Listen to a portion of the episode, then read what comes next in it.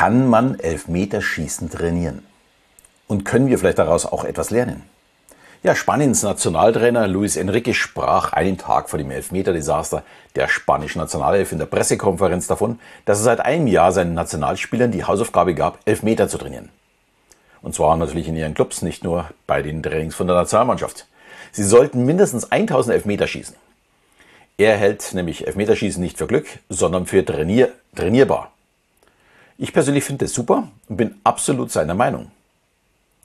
Aber nachdem seine Spieler ah, ja, alle drei Elfmeter gegen Marokko verschossen haben, stellt sich natürlich die Frage, haben Luis Enrique und ich eine falsche Meinung dazu? Dies werde ich heute beantworten und natürlich auch Parallelen zu unserem Leben führen. Schließlich werden die wenigsten mal einen entscheidenden Elfmeter verwandeln müssen, aber Drucksituationen haben wir in anderen Bereichen ja alle mal. Ja, und damit ein herzliches Hallo und willkommen in meinem Podcast und zu die Geheimnisse eines Mentalisten. Mein Name ist Alexander Schelle und ich werde dir meine Geheimnisse verraten für eine erfolgreiche Kommunikation mit dir selbst und auch mit anderen. Ja, ich habe vor ein paar Jahren mal einen Profigolfer gecoacht und ihn gefragt, wie oft er denn den Golfball bei zehn Versuchen in das linke oder in das rechte obere Eck eines Tores schießen würde. Und seine Antwort war, ohne lang darüber nachzudenken, natürlich zehnmal. Er hat also seine Koordination vom Körper zur Hand, zum Schläger und letztendlich zum Ball so viel trainiert, dass er sich absolut sicher ist, diesen Ablauf zu 100 Prozent immer wieder treffend durchführen zu können. Man muss vielleicht dazu auch noch sagen, ein Golfer hat immer die Situation eines Elfmeters. Er ist ganz alleine verantwortlich äh, für den Schlag. Und wie der Fußballer beim Elfmeter sind natürlich alle Augen in diesem Moment auf ihn gerichtet. Der Ball liegt auch fest. Also im Grunde sehr, sehr ähnlich. Verstecken ist in dem Fall nicht möglich. Und jetzt frage ich mich, warum kann das ein Golfer und warum kann es ein Fußballer Offensichtlich nicht. Ja, da kommen jetzt zwei Dinge ins Spiel. Zum einen das Training und natürlich der ungewöhnliche Fokus für den Fußballer. Das Training ist erstmal die Grundvoraussetzung und da hat Luis Enrique natürlich vollkommen recht. Man muss etwas so häufig trainieren, dass man es auch im Schlaf kann. Ein Golfer macht das beispielsweise auf der Driving Range und ein Fußballer sollte es natürlich auch machen. Und wenn man sieht, wie Fußballer während dem Spiel einen langen Pass über ja, 20, 30, 40 oder vielleicht sogar noch mehr Meter punktgenau auf den Fuß spielen können, fragt man sich, warum können die beim Elfmeter nicht einfach in das obere äh, linke oder auch in das rechte Eck schießen?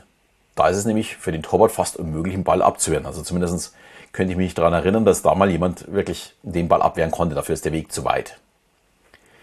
Ja, ich weiß jetzt natürlich nicht, was Luis Enrique seinen Spielern als Hausaufgabe gegeben hat. 1000 Elfmeter schießen oder immer wieder genau gleich zu schießen. Das ist nämlich ein sehr, sehr großer Unterschied. Wenn Sie immer wieder den Torwart verladen möchten, ihn ausschauen möchten oder jedes Mal auf einen anderen ja, Punkt zielen, dann sind die 1000 Elfmeter natürlich viel zu wenig. Ich würde Ihnen sagen, schießt jeden Tag 10 Elfmeter äh, in das rechte Obereck und 10 in das linkere Obereck. Nach einem Jahr haben Sie dann genau äh, den, den gleichen Ablauf für beide Ecken ca. 300.000 Mal trainiert. Dafür benötigt es nicht mal einen Torwart. Es geht nur darum, den Ablauf immer wieder genau gleich zu trainieren, wie eben ein Golfer. Und dann funktioniert der Ablauf auch unter Stresssituationen. Und damit sind wir auch bei den Parallelen zu unserem Leben.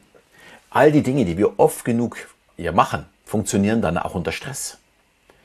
Meinen Mädels zum Beispiel sage ich immer, ihr müsst eure Vorträge so gut können, dass ihr sie um drei Uhr in der Nacht so drei Minuten nach dem Aufwecken halten könnt. Und ich spreche dabei natürlich nicht von auswendig aufgesagt, sondern von inhaltlich so aufgesaugt, dass ich es immer wieder in eigenen Worten wiedergeben kann. Äh, wie wichtig das ist, muss ich jetzt selbst gleich lachen, muss ich erst äh, kürzlich selbst erleben.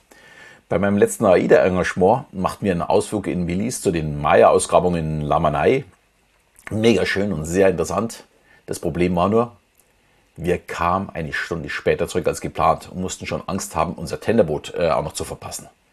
Zusätzlich äh, hatte ich an dem Abend noch meinen Hypnose-Vortrag im Theater und letztendlich bin ich also gegen 18.45 Uhr haben wir angelegt, ich sofort äh, das Tenderboot verlassen, vom dritten in den acht Stock gespurtet, bin unter die Dusche gesprungen, habe mich angezogen, war um 19 Uhr, also wirklich 15 Minuten später im Theater und habe mit meinem Vortrag begonnen. Vorbereitungszeit hatte ich keine einzige Sekunde. Aber der Vortrag lief wie immer, obwohl ich ihn das letzte Mal vor neun Wochen gehalten hatte. Weil ich das Thema in den letzten Jahren einfach so verinnerlichte, dass ich nicht mehr darüber nachdenken muss. Es ist wie Schuhe bin. Es funktioniert vollautomatisch. Und das muss beim Elfmeterschießen so passieren, das muss natürlich beim Golfer so passieren und das muss natürlich auch bei einem Vortragenden so passieren.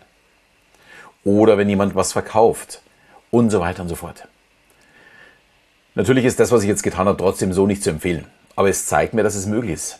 Wenn man sich über Jahre einfach darauf vorbereitet, und das gilt eben, wie schon gesagt, für Golfer, Fußballer und für all die Dinge, wo wir wirklich top vorbereitet sein sollten.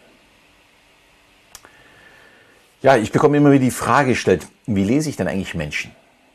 Und es gibt dazu auch Seminare wie beispielsweise zur Mimikresonanz. Und ich muss dann immer schmunzeln, wenn es heißt, lerne die Mimik der anderen an einem Tag lesen.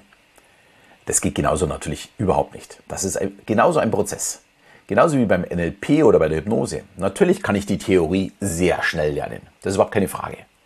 Aber kann ich es damit auch umsetzen? Und ich bin da so ehrlich und sage ein klares Nein. Ein Fußballer weiß ja auch, dass der Ball oben im Eck nicht haltbar ist. Und trotzdem trauen sich die wenigsten genau diesen Schuss zu machen. Man muss es üben, bis es vollautomatisch passiert. Und das gilt eben auch für mein Programm zur emotional intelligenten Kommunikation oder wenn jemand äh, irgendwo Mimikresonanz lernt. Die Inhalte sind sicher interessant, aber die bringen einen einfach nirgendwo weiter, egal was für ein Seminar das man blickt. Noch nicht weiter, muss man dazu sagen. Erst wenn man lernt, sie aktiv einzusetzen, wird man dann stärker und stärker und verinnerlicht das Ganze. Ja, und wenn du jetzt wissen möchtest, wie ich Menschen lese, dann nimm einfach an meinem kostenlosen Kurs Die Geheimnisse eines Mentalisten teil. Dort zeige ich dir, wie ich dabei vorgehe. Und ich würde sagen, jetzt bist du dran, betrachte das heutige Thema mal aus deiner Sicht und reflektiere dich mal, wo du eigentlich mit deinen Dingen, die wirklich wichtig sind für dich, stehst.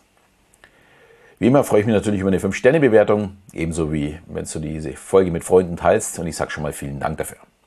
In diesem Sinne verabschieden wir wieder bis zum nächsten Mal, wenn es wieder heißt, die Geheimnisse eines Mentalisten.